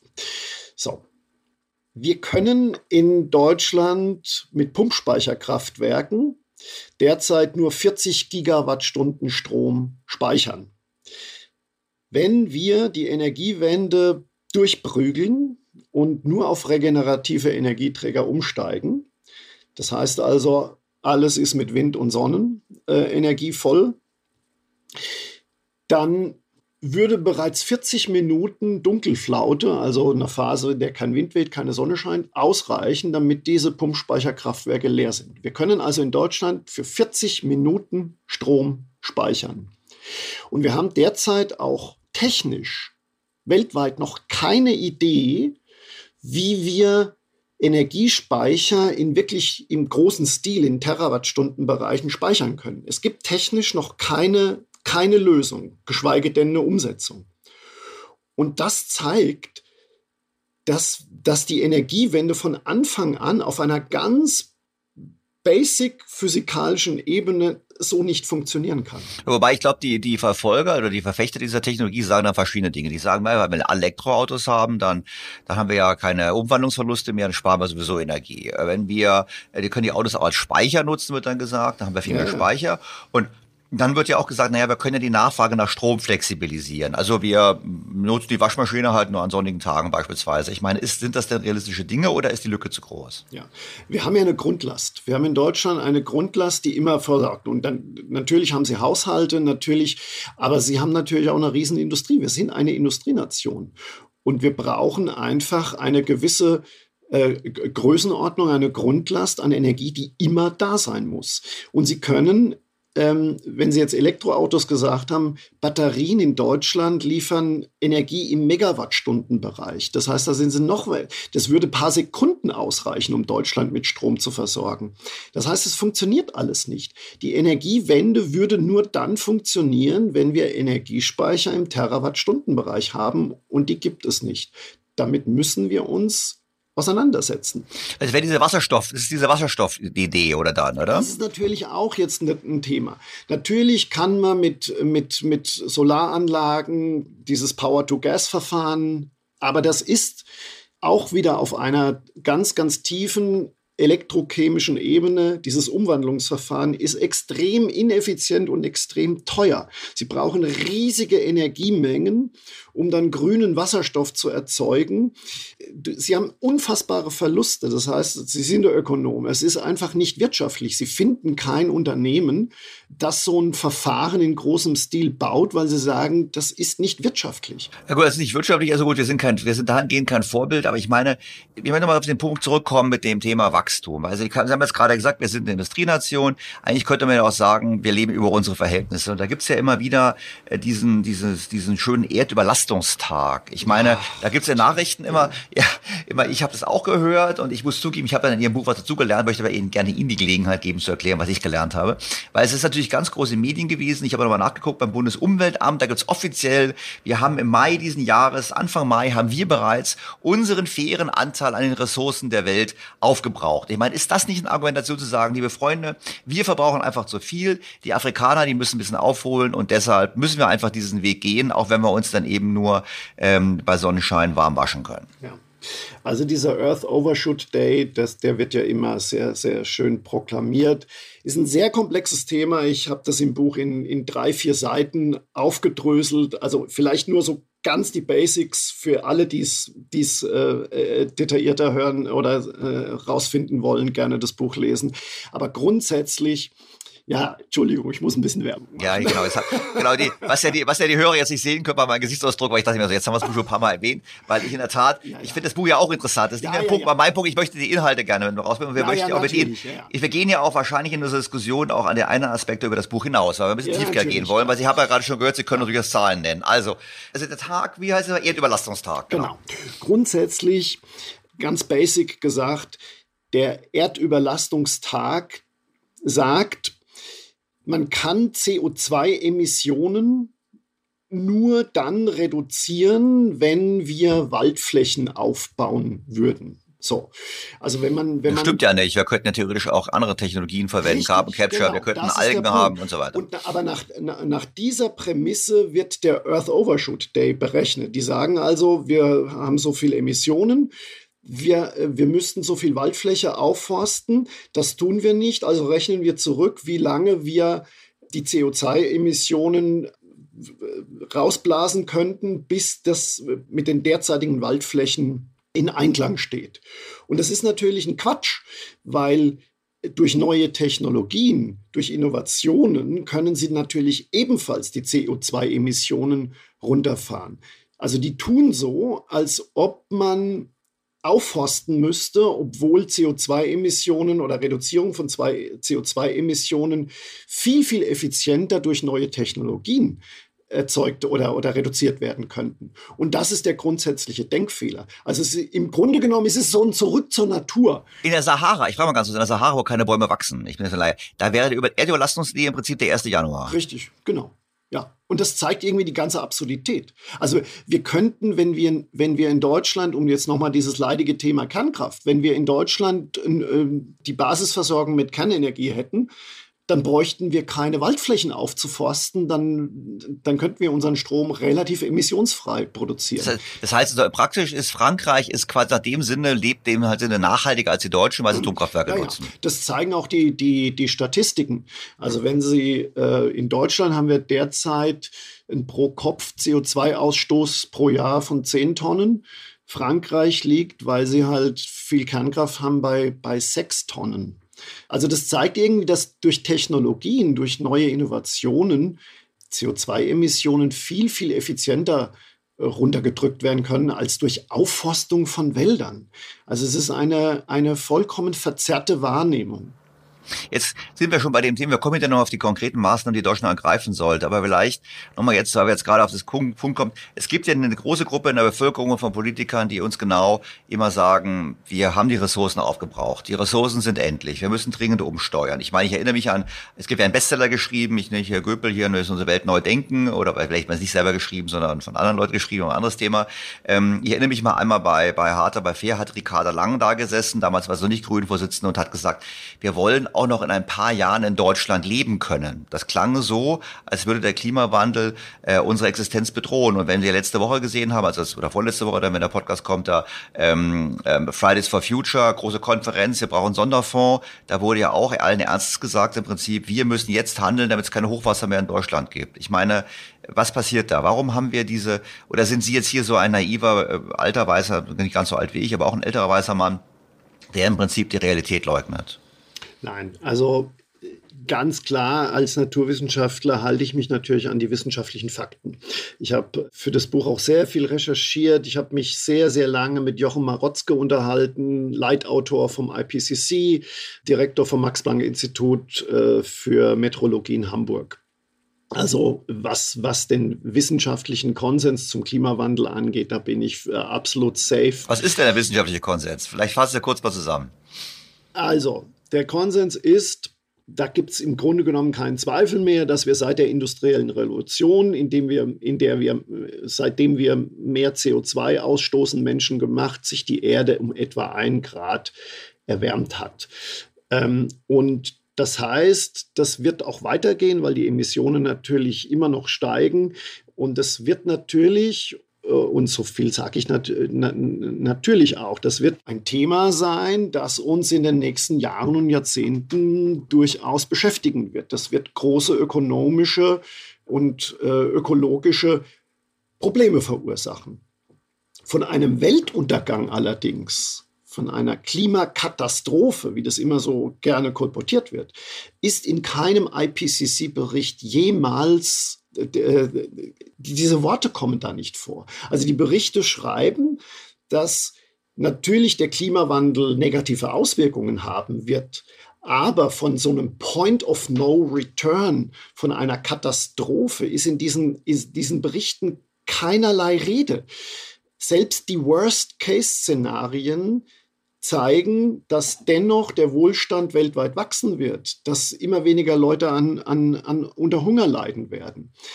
Und trotzdem wird es von bestimmten Politikern oder von, von Klimaaktivisten immer so getan, als ob wir auf das Ende der Welt zuzören. Und ich sage auch ganz klar, es ist super unseriös zu sagen, dass es den menschengemachten Klimawandel nicht gibt. Aber es ist genauso unseriös, die Dinge so zu dramatisieren und Wissenschaftlern Worte in den Mund zu legen, die sie so nie gesagt haben, die nicht in diesen Berichten drinsteht. Und das ärgert mich maßlos. Wobei sich auch schon Wissenschaftler da gibt, gerade aus Potsdam, wo ich sagen muss, so, wenn ich da sehe, was die, was die da verbreiten, dann habe ich schon den Eindruck, dass die eher eine politische Agenda haben. Wo ja, nichts im Mund legen. Das aber ein, das ist ein anderes Thema, das ich natürlich auch anspreche, dass Wissenschaftskommunikation so ein bisschen den Faden verloren hat. Also in der Wissenschaft geht es erstmal nur darum, Zusammenhänge aufzuzeigen. Wissenschaft ist im Kern vollkommen wertfrei. Also ein Kernphysiker, der kann Ihnen ganz genau ausrechnen, wie viel Energie durch eine Kernspaltung frei wird. Aber in der Kernphysik, die macht keine Aussage, ob jetzt Kernenergie gut oder böse ist. Das ist eine gesellschaftliche, das ist eine politische Frage. Wie, wie wollen wir unsere Energieversorgung bewerkstelligen? Das heißt also, natürlich kann ein Wissenschaftler sagen, äh, es wird alles immer schlimmer, wir müssen reduzieren und so weiter. Aber dann, dann argumentiert er nicht auf einer wissenschaftlichen Ebene, sondern er hat eine politische Meinung dazu. Das ist vollkommen legitim. Aber man darf Klimaschutz oder Klimapolitik nicht mit Klimaforschung verwechseln. In der Klimaforschung geht es um wertfreie Erkenntnisse, um Fakten und nicht um irgendwelche politischen Maßnahmen. Aber jetzt würden viele wahrscheinlich sagen, Moment mal, wir wissen doch, bei 1,5 Grad, dann ist over, dann ist ein Kipppunkt erreicht. Vielleicht sagen Sie was zu den 1,5 Grad und zu der Frage, gibt es über diese, Kipppunkte? Ich meine, weil das ist ja diese Dramatik. Ich meine, ja, ja. Herr Quaschnik hat ja gesagt im, im, in der Pressekonferenz davon Fridays for Future, äh, wir haben nur noch so und so viel CO2-Budget. Wenn wir das so ja, weitermachen, ist 2030, dann dürfen wir in Deutschland nicht mehr atmen quasi, weil wir dann schon mehr CO2 verbrauchen, als wir verbrauchen dürften. Also das 1,5 Grad Ziel ist nicht von Wissenschaftlern beschlossen worden, weil Wissenschaftler angeblich herausgefunden hätten, dass über 1,5 Grad irgendwas deutlich anderes passiert. Das ist eine relativ willkürliche Größe, die äh, beim Pariser Klimaschutzabkommen von Aktivisten und Politikern beschlossen wurden. Die haben gesagt, wir wollen die Globaltemperatur auf 1,5 Grad äh, stabil halten. Gibt's da, gibt's da, gibt's da genau, irgendwie ja, ja. einen Grund dafür? Ich meine, es muss ja irgendwie einen Grund Nein, geben. Das war eine Willkür. So, und dann sind sie hingegangen. Äh, das ist relativ gut dokumentiert. Marotzke hat mir da auch vollkommen recht gegeben, dass es so abgelaufen ist. Äh, dann sind sie hingegangen, haben die Klimaforscher gefragt, was würde es bedeuten, wenn wir die Globaltemperatur auf 1,5 Grad stabil halten möchten? Und daraufhin haben die, die Klimaforscher wahrheitsgemäß gesagt, also um das zu erreichen, müssten wir gigantische, utopische Anstrengungen würde das bedürfen, um diese Ziele zu erreichen. Und daraufhin wurde kommuniziert, naja, die Wissenschaftler haben ja gesagt, das 1,5 Grad Ziel ist die Benchmark und es wäre natürlich mit immensen Anstrengungen verbunden. Also das heißt, es ist eine vollkommen falsche Kommunikation dessen, was das 1,5 Grad Ziel tatsächlich bedeutet. Und Marotzke hat eben auch, ist ein Spezialist für Kipppunkte, weil Sie das erwähnt haben.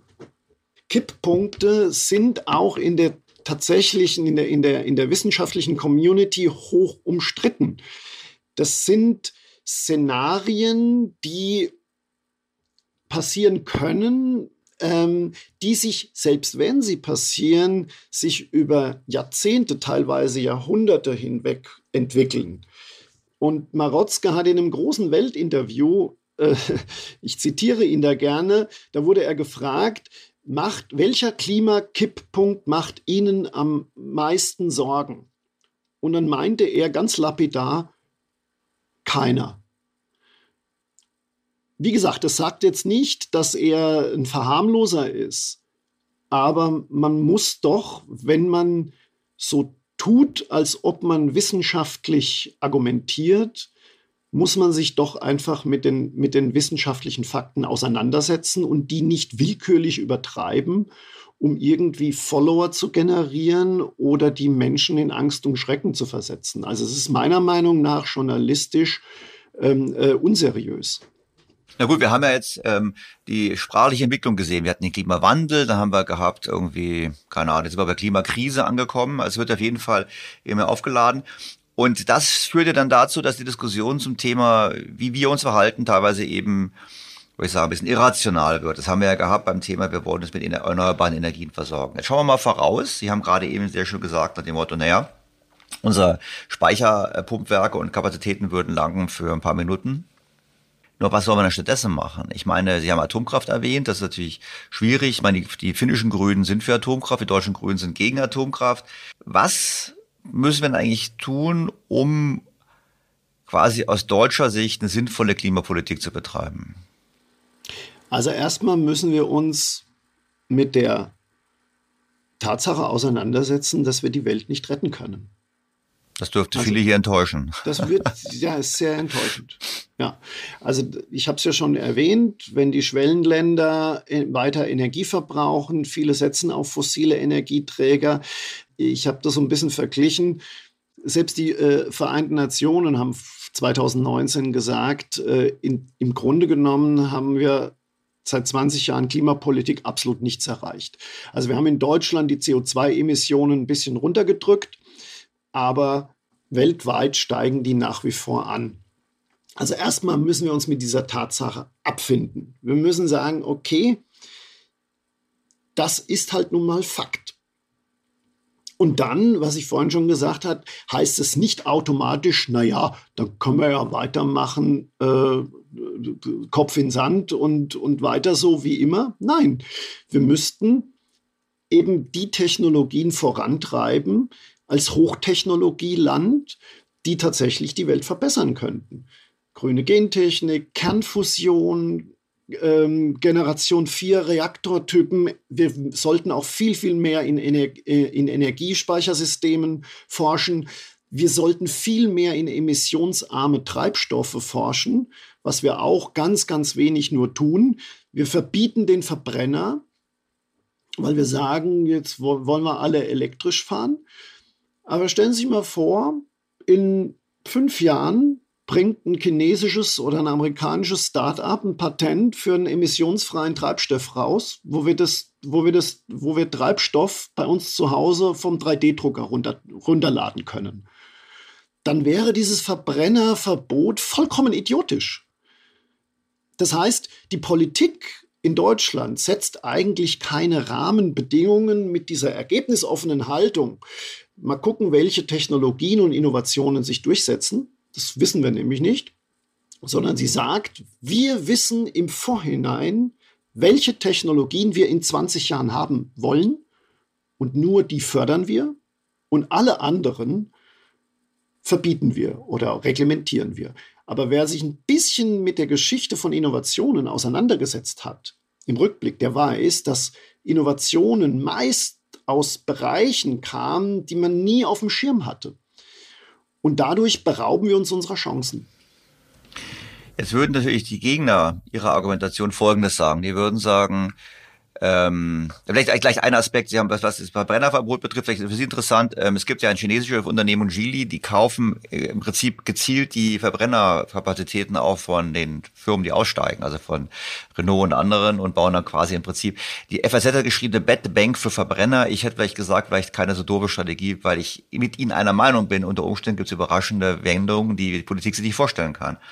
Die Politik würde was anderes Ihnen entgegenhalten. Die würde sagen, lieber Herr Ebert, schauen Sie doch mal auf die Mondlandung. Da war es doch John F. Kennedy und der US-Staat, der gesagt hat, wir machen das jetzt möglich, wir geben euch das Geld. Die haben doch gesagt, wie es geht. Und genau, und das sagt ja auch eine Ökonomin, Mazzucato, die angeblich Lieblingsökonomin von Herrn Habeck ist, dem Motto, so kann der Staat das gestalten, nur der Staat kann das, die Privatwirtschaft kann das gar nicht. Und deshalb würden die Politiker sagen, wir sagen, wie es geht, weil wir wissen es mhm. besser. Also ich glaube, es existiert in Deutschland bei vielen, nicht nur bei der, in der Politik, ein krasses Missverhältnis von dem Begriff Vision und Utopie. Also eine Vision ist, wir fliegen auf den Mond in, diesem, in dieser Dekade. Das ist eine Vision, weil sie einfach physikalisch, technisch durchaus möglich war zu diesem Zeitpunkt. Also es war zwar, als Kennedy das gesagt hat, 61, war das zwar noch irgendwie sehr vage, aber man wusste, das, kann, das können wir technisch in den Griff bekommen. Eine Utopie wäre, wir fliegen mit dem Strandsegler auf den Mond. Oder wir erfinden das Perpetuum mobile. Weil das ist unmöglich, weil es grundsätzlichen physikalischen Grundprinzipien widerspricht.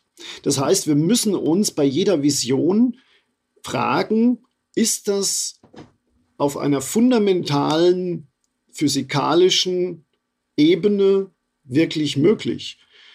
Sind die Technologien derzeit überhaupt in der Lage, das zu tun? Also ich habe Freunde, die arbeiten als Patentanwalt, die kriegen, glaube ich, im, im Jahr 500 Patente für ein Perpetuum mobile zugeschickt. Die werfen das alles sofort wieder in die, in, die lesen sich das gar nicht durch, weil das Perpetuum mobile aufgrund der Gesetze der Thermodynamik einfach nicht möglich ist. Es geht nicht. Und zwar nicht, weil wir das nicht wollen oder weil wir technologisch noch nicht so weit sind, sondern weil es auf einer tiefen physikalischen Ebene nicht geht. Und ich glaube, das ist die große Verwechslung. Wir verwechseln sehr, sehr gerne Utopien mit Visionen. Und diese, da, gibt es eine Trennschärfe. Jetzt höre ich Ihnen natürlich zu, das würde ich wahrscheinlich sagen. Kritiker würden jetzt sagen, naja gut, wenn Herr Ebert so ein toller Physiker wäre, dann würde er ja nicht als Comedian arbeiten und Bücher schreiben, sage ich jetzt mal. Nach dem Motto, warum? Ich meine, wir sind ein Land, was Ingenieure als Wurzeln hat, was Naturwissenschaften als Wurzeln hat, was vielleicht, wenn wir auf die aktuellen PISA-Ergebnisse und auf die Präferenzen bei Studienwahlen gucken, nicht mehr so gilt. Warum gibt es so wenig Stimme? Eigentlich müsste doch, müsste doch jeder Ingenieur aufstehen und sagen, es geht nicht. Aber es gibt viele, die sagen, doch. Ich meine, wenn Sie gucken auf Twitter, dann, ja. ich kann mit so, was ist, was ist da los? Ich meine, ähm, Boah, das ist jetzt ist ein ganz heikles Thema, weil man geht sofort in diese Verschwörungstheorie-Ecke rein. Aber es ist halt nun mal so.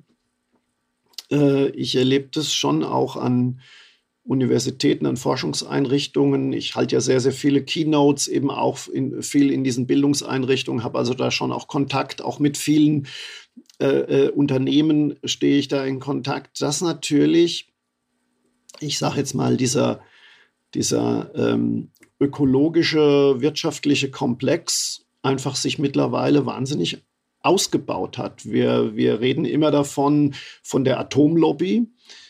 Ich habe mal recherchiert, äh, ich glaube, selbst, also selbst Greenpeace, sicherlich keine Atomlobby, äh, hat äh, gesagt, dass zwischen 1950 und 2010 ähm, die Kernenergie also hauptsächlich die Forschung an der Kernenergie, mit 320 Milliarden Euro gefördert wurde. Das ist eine das ist eine Zahl, die wurde für die erneuerbaren Energien innerhalb von zehn Jahren rausgeblasen. Das heißt also, wir haben äh, in den letzten 10, 20 Jahren einen Shift in den Subventionsgeldern gesehen. Das heißt also, ökologische Produkte werden massiv gefördert, sowohl in den Forschungseinrichtungen, wenn Sie in der Forschungseinrichtung Drittmittelantrag stellen und da irgendwie Nachhaltigkeit und was mit irgendwie mit Solar und, und Wind reinschreiben, dann kriegen Sie das Fördergeld wesentlich einfacher. Das sagen mir immer wieder die, die Leute, die in der Forschung arbeiten. Auch mittlerweile große Konzerne. Ich meine, Automobilkonzerne müssen Flottenziele erreichen. Das ist von Brüssel eine Vorgabe. Ihr müsst so und so viele Elektroautos in eurem Portfolio haben äh, sonst müsst ihr Strafe zahlen. Natürlich stellen die sich dann halt gerne in, äh, im Manager-Magazin äh, in, in, ins Interview und sagen, wir machen jetzt Elektro, äh, weil sie es müssen. Wer mir sympathisch ist in dieser ganzen Diskussion, sind dann oftmals die Mittelständler. Also die inhabergeführten Unternehmen, die machen oftmals nochmal den Mund auf und sagen, Moment, das geht alles so nicht. Äh, wir, wir müssen da auch mal über unsere Generationen weiterdenken. Aber es stimmt schon, es, es, es halten viele den Mund. Und wenn man sich nach einem Vortrag mit denen unter vier Augen unterhält, dann sagen die, Herr Ebert, das funktioniert ja alles so nicht, aber was bleibt uns denn anderes übrig? Großes also, Problem. Ich habe, vielleicht gehen wir aber darauf aufbauen noch. Ich habe von einem Freund gehört, seine Kinder gehen aufs Gymnasium in Berlin. Die haben ein Projekt gemacht zum Thema ähm, Kleidung.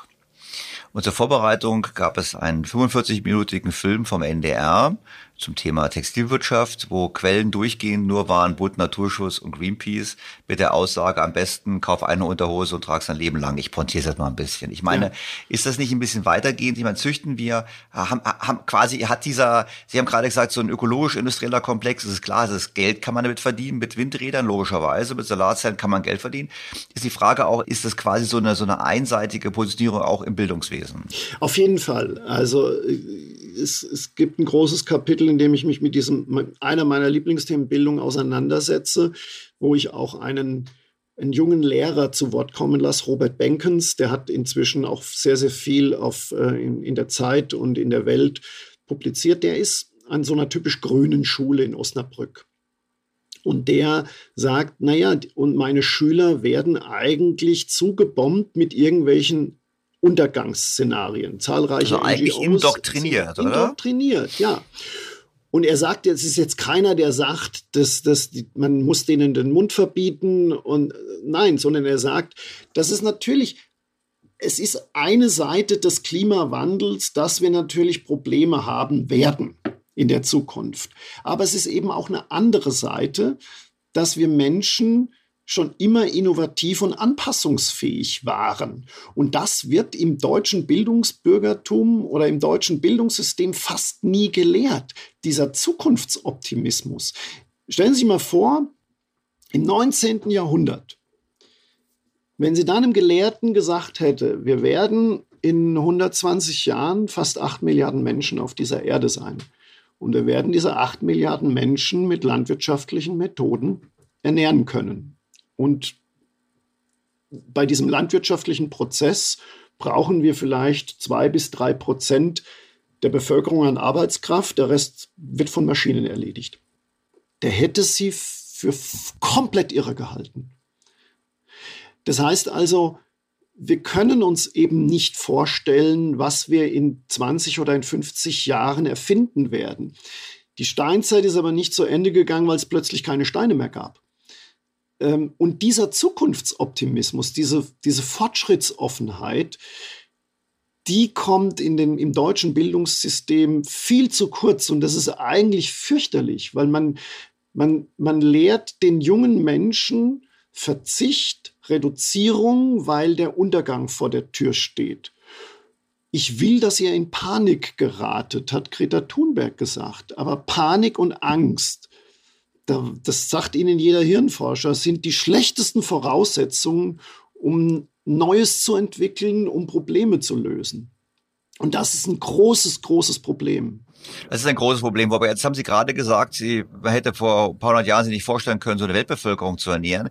Ich meine, dieses Jahr hatten wir Jubiläum, 50 Jahre Bericht Club of Rome. Die haben wieder einen Auftritt gehabt in der Bundespressekonferenz, haben gesagt, wir können die Welt nur retten, indem wir die Reichen stark besteuern und umverteilen und alle, alle müssen uns kasteien. Ich meine, der Bericht des Club of Rome, das ist doch, das ist doch die, die Bibel aller diejenigen, die sagen, Ressourcen sind endlich. Ja, ja. Also es ist mir auch ein vollkommenes Rätsel, warum dieser Club of Rome vor 50 Jahren, also vor 50 Jahren war das natürlich State of the Art. Da haben die kluge Wissenschaftler dran gearbeitet, man hat mit Computermodellen gearbeitet, man hat ähm, den Ressourcenverbrauch äh, hoch extrapoliert. Und die kamen eben zu dem Schluss, dass bis zum Jahr 2000 praktisch alle gängigen Rohstoffe erschöpft sein werden. Spoiler, es ist nicht dazu gekommen. Im Gegenteil, wenn man sich die Rohstoffentwicklung anguckt, dann gibt es bis zum heutigen Tag keine Knappheit dieser Ressourcen. Teilweise haben sich die, die Vorkommen durch bessere Abbaumethoden sogar noch vergrößert. Das ist jetzt nicht schlimm erstmal, dass man natürlich mit einer Prognose scheitert. Der grundsätzliche Denkfehler von dem Club of Rome war, dass man gesagt hat, man guckt sich die Entwicklung der Vergangenheit an, schneidet dieses Stück dann aus und flanscht es vorne wieder an. Das heißt also, man sagt, die Zukunft ergibt sich eins zu eins aus der Vergangenheit. Aber gerade wenn man sich Innovationen und, und, und revolutionäre Durchbrüche anguckt, dann weiß man, dass Zukunft eben nicht linear funktioniert, sondern sprunghaft. Also ich habe im, im Buch dieses schöne Thema Waltran. Es war im 19. Jahrhundert, wurde Wald, war Waltran einer der wichtigsten Rohstoffe für Schmiermittel, für Maschinen. Die Pottwale wurden gnadenlos gejagt. Der Preis ist nach oben gegangen, weil es immer weniger Walbestände gab. Und dann hat ein, ein, ein kluger Typ aus Ölschiefer Petroleum hergestellt. So eine, relativ kostengünstig. Und praktisch über Nacht war Waltran nicht mehr relevant. Die Bestände haben sich erholt. Und ich meine, die große Ironie ist, dass die Ölindustrie, die dann aufkam, eigentlich mehr Wale gerettet hat als Greenpeace.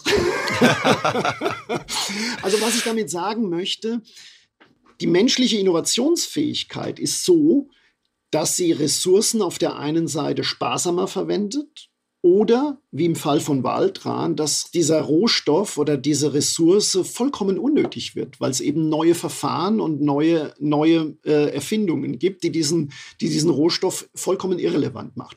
Und das sind alles Dinge, die der Club of Rome nicht auf der Agenda hatte. Und deswegen ist es kein Wunder, dass die Prognosen mehr oder weniger gescheitert sind. Aber sind, ist am wo, äh, ich bin jetzt wieder Laie. Ich meine, ich glaube, es gibt ja die, die ganzen Forderungen nach Kreislaufwirtschaft. Und ich glaube, das leuchtet ja irgendwie auch ein, dass wir Dinge recyceln sollten und nicht wegschmeißen sollten. Kann man sich denn so eine Welt vorstellen, wo man sagt, eigentlich, wenn wir das Energieproblem lösen, also wenn wir das Problem lösen, CO2-neutral, ausreichend und kostengünstig Energie für die Welt zur Verfügung zu stellen, dass wir dann das Weltproblem eigentlich gelöst haben, weil dann können wir alles recyceln, alles machen und wir haben keine weitere Belastung mehr? Wir haben das ja schon gemacht. Also ich muss jetzt auch mal, weil immer gesagt wird, wir, das wird alles immer schlimmer und äh, die, wir haben überhaupt nichts gelernt in den letzten 50 Jahren. Das stimmt ja nicht. Also wenn Sie sich angucken, bis in die 70er Jahre hin oder seit den 70er Jahren war ökonomisches Wachstum immer korreliert mit einer höheren CO2-Emission. Und äh, seit den 90ern gab es einen Wendepunkt. Da sind die Wirtschaften immer noch gewachsen, aber gleichzeitig ist die Pro-Kopf-Emission gefallen bis zum heutigen Tag. Die höheren CO2-Emissionen kommen vor allem daher, weil es immer mehr Menschen auf der Erde gibt, aber nicht, weil das pro Kopf äh, die, die, die Pro-Kopf-Emission gestiegen ist. Im Gegenteil, die ist gefallen. Das heißt also, seit den 90er Jahren haben wir durch bessere Produktionstechniken, durch zum Beispiel die Benutzung von, von Kernenergie, durch Nachtspeicheröfen, die wir ersetzt haben, äh, früher haben wir mit Öl geheizt, haben wir in vielerlei Hinsicht schon ein bisschen was für unseren Planeten getan. Vielleicht ja nicht genug, aber das zeigt irgendwie, dass, dass Innovationen durchaus in der Lage sind, die CO2-Emissionen runterzudrücken. Recycling haben Sie angesprochen, sicher.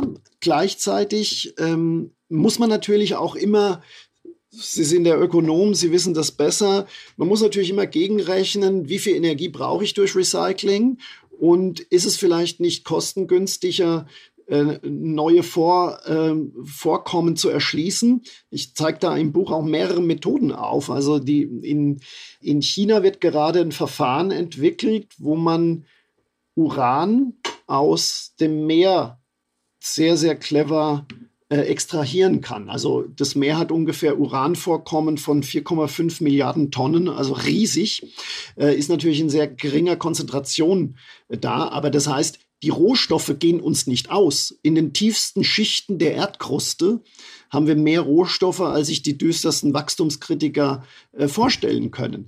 Sie sind halt nur schwer zugänglich. Aber das bedeutet ja nicht, dass das immer so sein muss.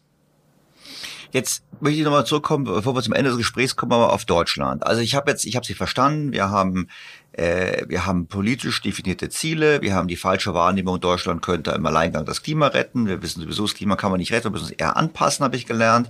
Haben wir diskutiert. Wir anpassen, haben wir nicht so viel diskutiert, können wir gerne auch machen.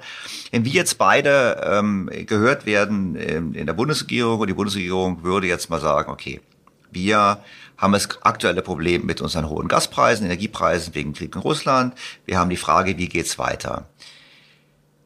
Was würden wir denen denn empfehlen nach diesem Gespräch? Würden wir denen sagen, vergesst man die Klimaziele und äh, versucht man erstmal möglichst viel Strom zu erzeugen mit Kohle oder in welche Richtung würden wir da gehen? Naja, das, was ich im Grunde genommen auch schon gesagt habe. Also wenn wir, also erstmal ist die Wahrheit einfach und schmerzhaft wenn wir Kernkraftwerke abschalten, dann müssen wir in wind- und sonnenarmen Tagen Kohlekraftwerke unter Volllast laufen lassen, was wir zurzeit ja auch tun. Wenn wir beides nicht wollen, brauchen wir Gaskraftwerke, die aus den bekannten Gründen ja auch, auch nicht mehr wollen. sind. So. Mhm. Das heißt also, wir haben uns da selber nicht erst durch die Ukraine, sondern schon vorher mit unserem energiepolitischen Tunnelblick in eine Sackgasse manövriert. Das haben Sie schon vor zehn Jahren geschrieben, gebe ich Ihnen mal den genau, Credit dafür. Sie haben vor zehn, Jahren schon in der Welt geschrieben und zehn Jahre Zeit versetzt äh, sind wir jetzt halt durch so ein Ereignis an so einem, an so einem Wendepunkt angelangt. Und ich würde mir eigentlich wünschen, dass, oder ich hätte mir gewünscht, dass dieser Überfall auf die Ukraine eigentlich ein Weckruf ist, und dass wir einfach wieder mal die, die Sache pragmatischer angehen und das passiert aber nicht. Also wir jetzt, jetzt werden diese, diese eins wird so äh, ein Kernkraftwerk im Emsland wird abgeschalten, zwei werden irgendwie auf Halde, aber das ist ja alles, das ist ja alles irgendwie so eine halbgare Methode. Also das funktioniert ja alles nicht. Also wir gehen, das sagen die ja mittlerweile auch ganz klar, wir gehen in eine Energiemangelwirtschaft ich habe vor drei Wochen eine Veranstaltung bei einem großen Mittelständler gehabt. Hat mir dann seine Anlage gezeigt. Äh, der hat dann so eine große CNC-Fräsmaschine gehabt, äh, alles computergestützt. Er hat gesagt, also diese Maschine braucht im, im Jahr eine Gigawattstunde Strom. Das kostet mich, das war noch vor ein paar Wochen, mittlerweile sind die Stromkosten noch mal höher, das kostet mich in Deutschland 320.000 Euro. Würde ich diese Maschine in Amerika, in unserem Werk in Amerika betreiben, würde ich nur 80.000 Euro zahlen oder 80.000 Dollar. Das heißt, ich kann mir das nur leisten, weil ich Inhaber bin. Wäre ich Gesellschafter, würde mein Aufsichtsrat sagen, äh, das ist nicht rentabel, geh ins Ausland. Und auch als Inhaber kann man sich nicht ewig leisten. Ich genau, meine, das ist ja eine Inhaber Annahme. kann man sich mittlerweile auch nicht mehr leisten. Aber der Inhaber kann doch sagen, okay, ich, ich ich, Butter zu, ich, ich ja. das durch. Aber wenn Sie in einem Aktienkonzern sind, dann sagt Ihnen der Aufsichtsrat, äh, schließt die Anlage und baut das Werk irgendwo, wo die Energiekosten äh, günstiger sind. Und das passiert ja gerade. Entweder Sie, die Unternehmen gehen pleite oder sie wandern, wenn sie das können, ins Ausland ab. Übrigens auch, das ist auch eine, eine äh, Geschichte, die sehr, sehr unter dem Radar läuft, der Braindrain in Deutschland. Also, dass wahnsinnig viele kluge Wissenschaftler, Forscher, Ingenieure sagen, wir wandern hier ab, weil wir unsere Ideen nicht mehr verwirklichen können. Wir gehen in die USA, wir gehen nach Kanada, wir gehen teilweise in die Schweiz und dadurch ziehen wir diesem Land die Intelligenz ab. Und das ist, das schmerzt mich total, weil ich krieg's ja tagtäglich mit, wie viele geniale Leute wir haben. Aber durch dieses politische Regelwerk, durch dieses erdrückende, durch diese Ideologie, äh, durch diesen Tunnelblick, machen wir das alle selbstverschuldet zunichte. Und das schmerzt mich sehr, Und äh, das, ich, ich hoffe, wir kriegen da noch irgendwie eine Kurve. Ja, das würde ich auch hoffen. Ich meine, ich habe die 180.000 auch thematisiert und weil Sie ja vorhin gesagt haben, Zahlen, ich habe ja immer liebe, liebe Rechnung, wenn ich versuche es zu erklären, dann sage ich immer, Deutschland wird 2000 Milliarden ausgeben für Klimaneutralität. Das ist so die Studie von BDI, die meine Ex-Kollegen gemacht haben mit wobei das in der sehr optimistischen Annahme ist. Und es entspricht 2500 Euro pro Tonne CO2.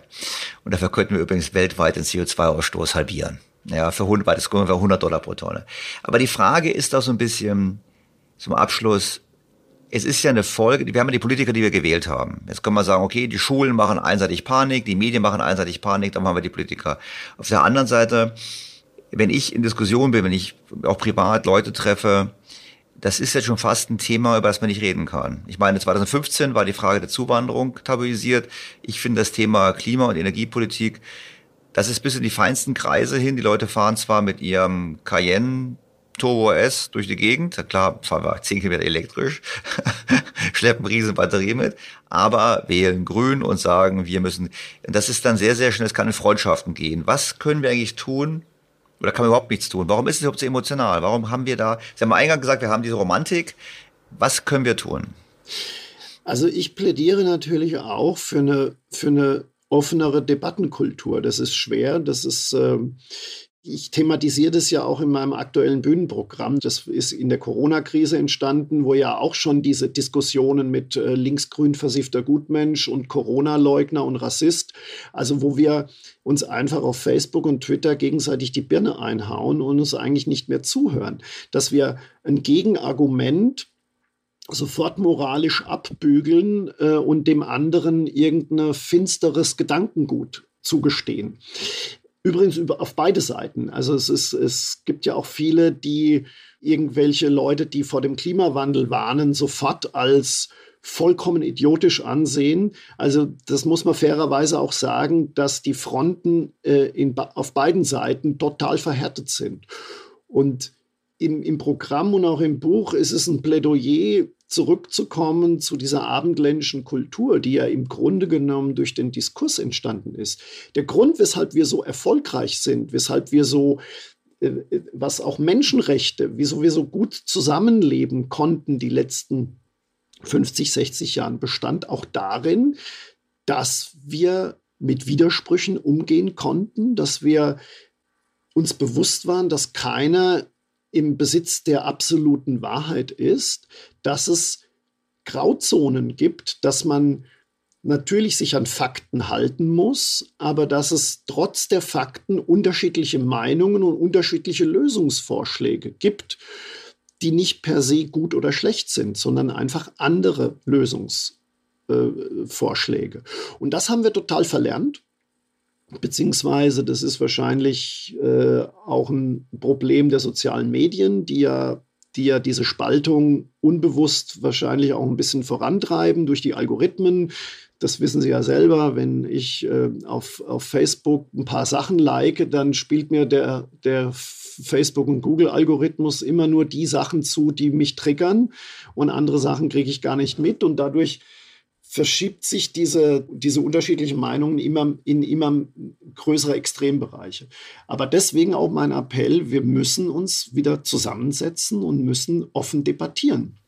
Das heißt aber im Klartext, wir müssen endlich mal follow the science auch wieder so definieren, wie es eigentlich gedacht ist. Richtig, genau. Meinungen auszuhalten. Natürlich müssen wir uns an die physikalischen Grundgesetze halten, aber trotzdem auch nochmal zurück zu diesem Thema die Klimaforschung ist, ist in vielen Dingen relativ eindeutig, aber was Klimapolitik angeht, da gibt es vollkommen unterschiedliche Konzepte.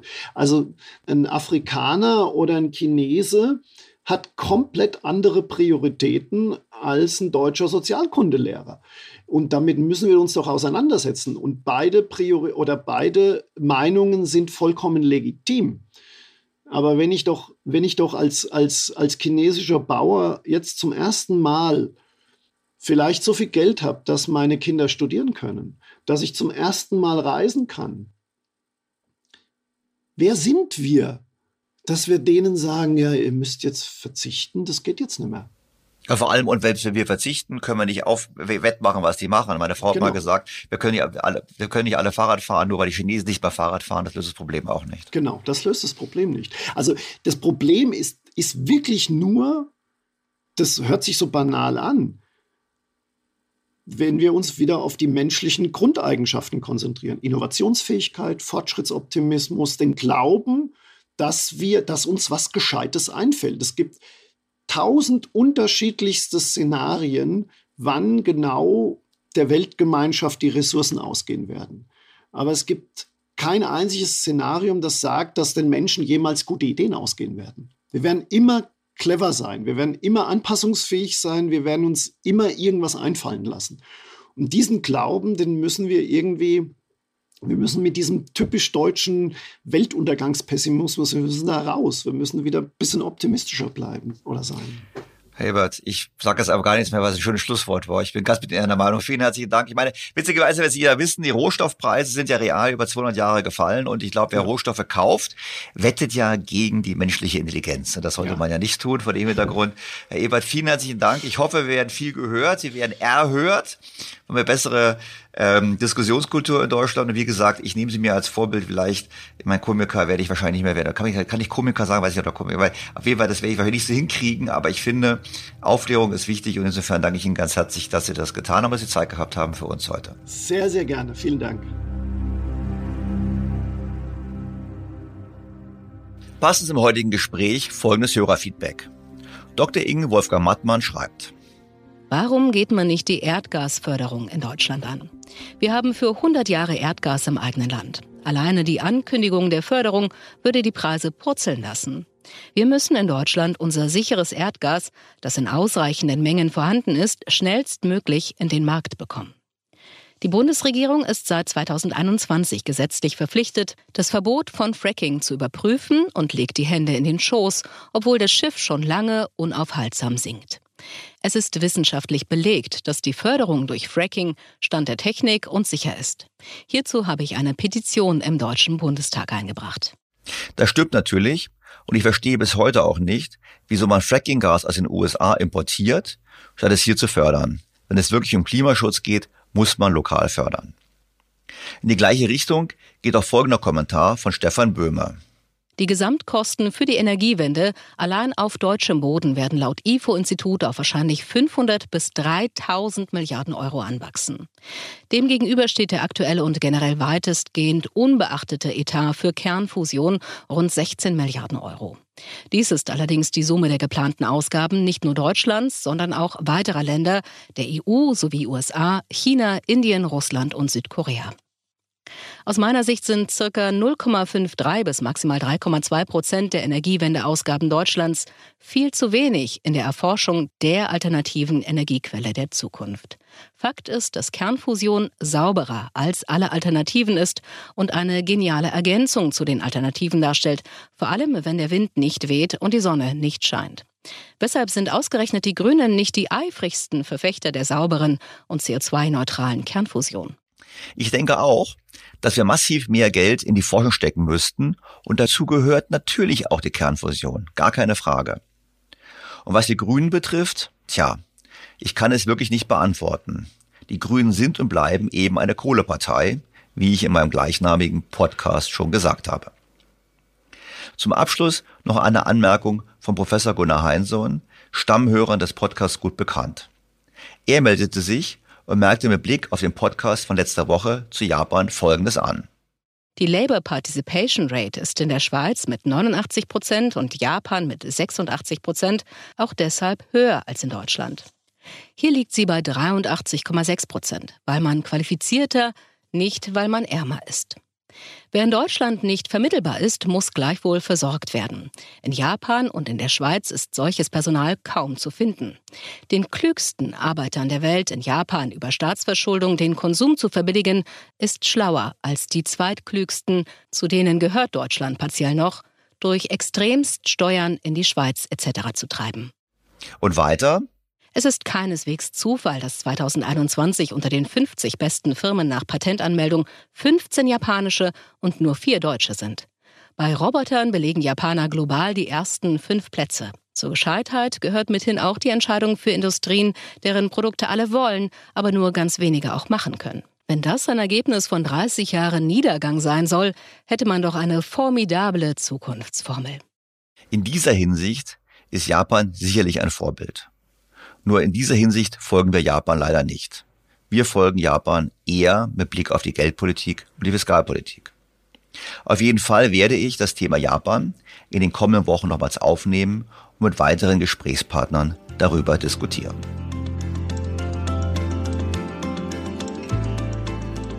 Bleibt mir an dieser Stelle, Ihnen fürs Zuhören zu danken und Sie auf den kommenden Sonntag hinzuweisen, wo die nächste Folge dieses Podcasts erscheint.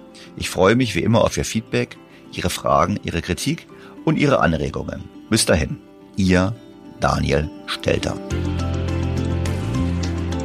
BTO Beyond the Obvious 2.0 featured bei Handelsblatt.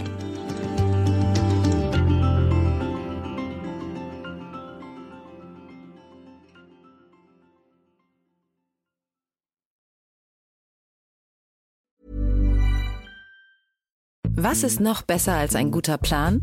Die Möglichkeit, ihn zu ändern. Mit integrierter KI bietet Workday kontinuierliche Innovationen, die Ihnen helfen, agil zu bleiben, egal was passiert. Workday, the finance and HR system for a changing world.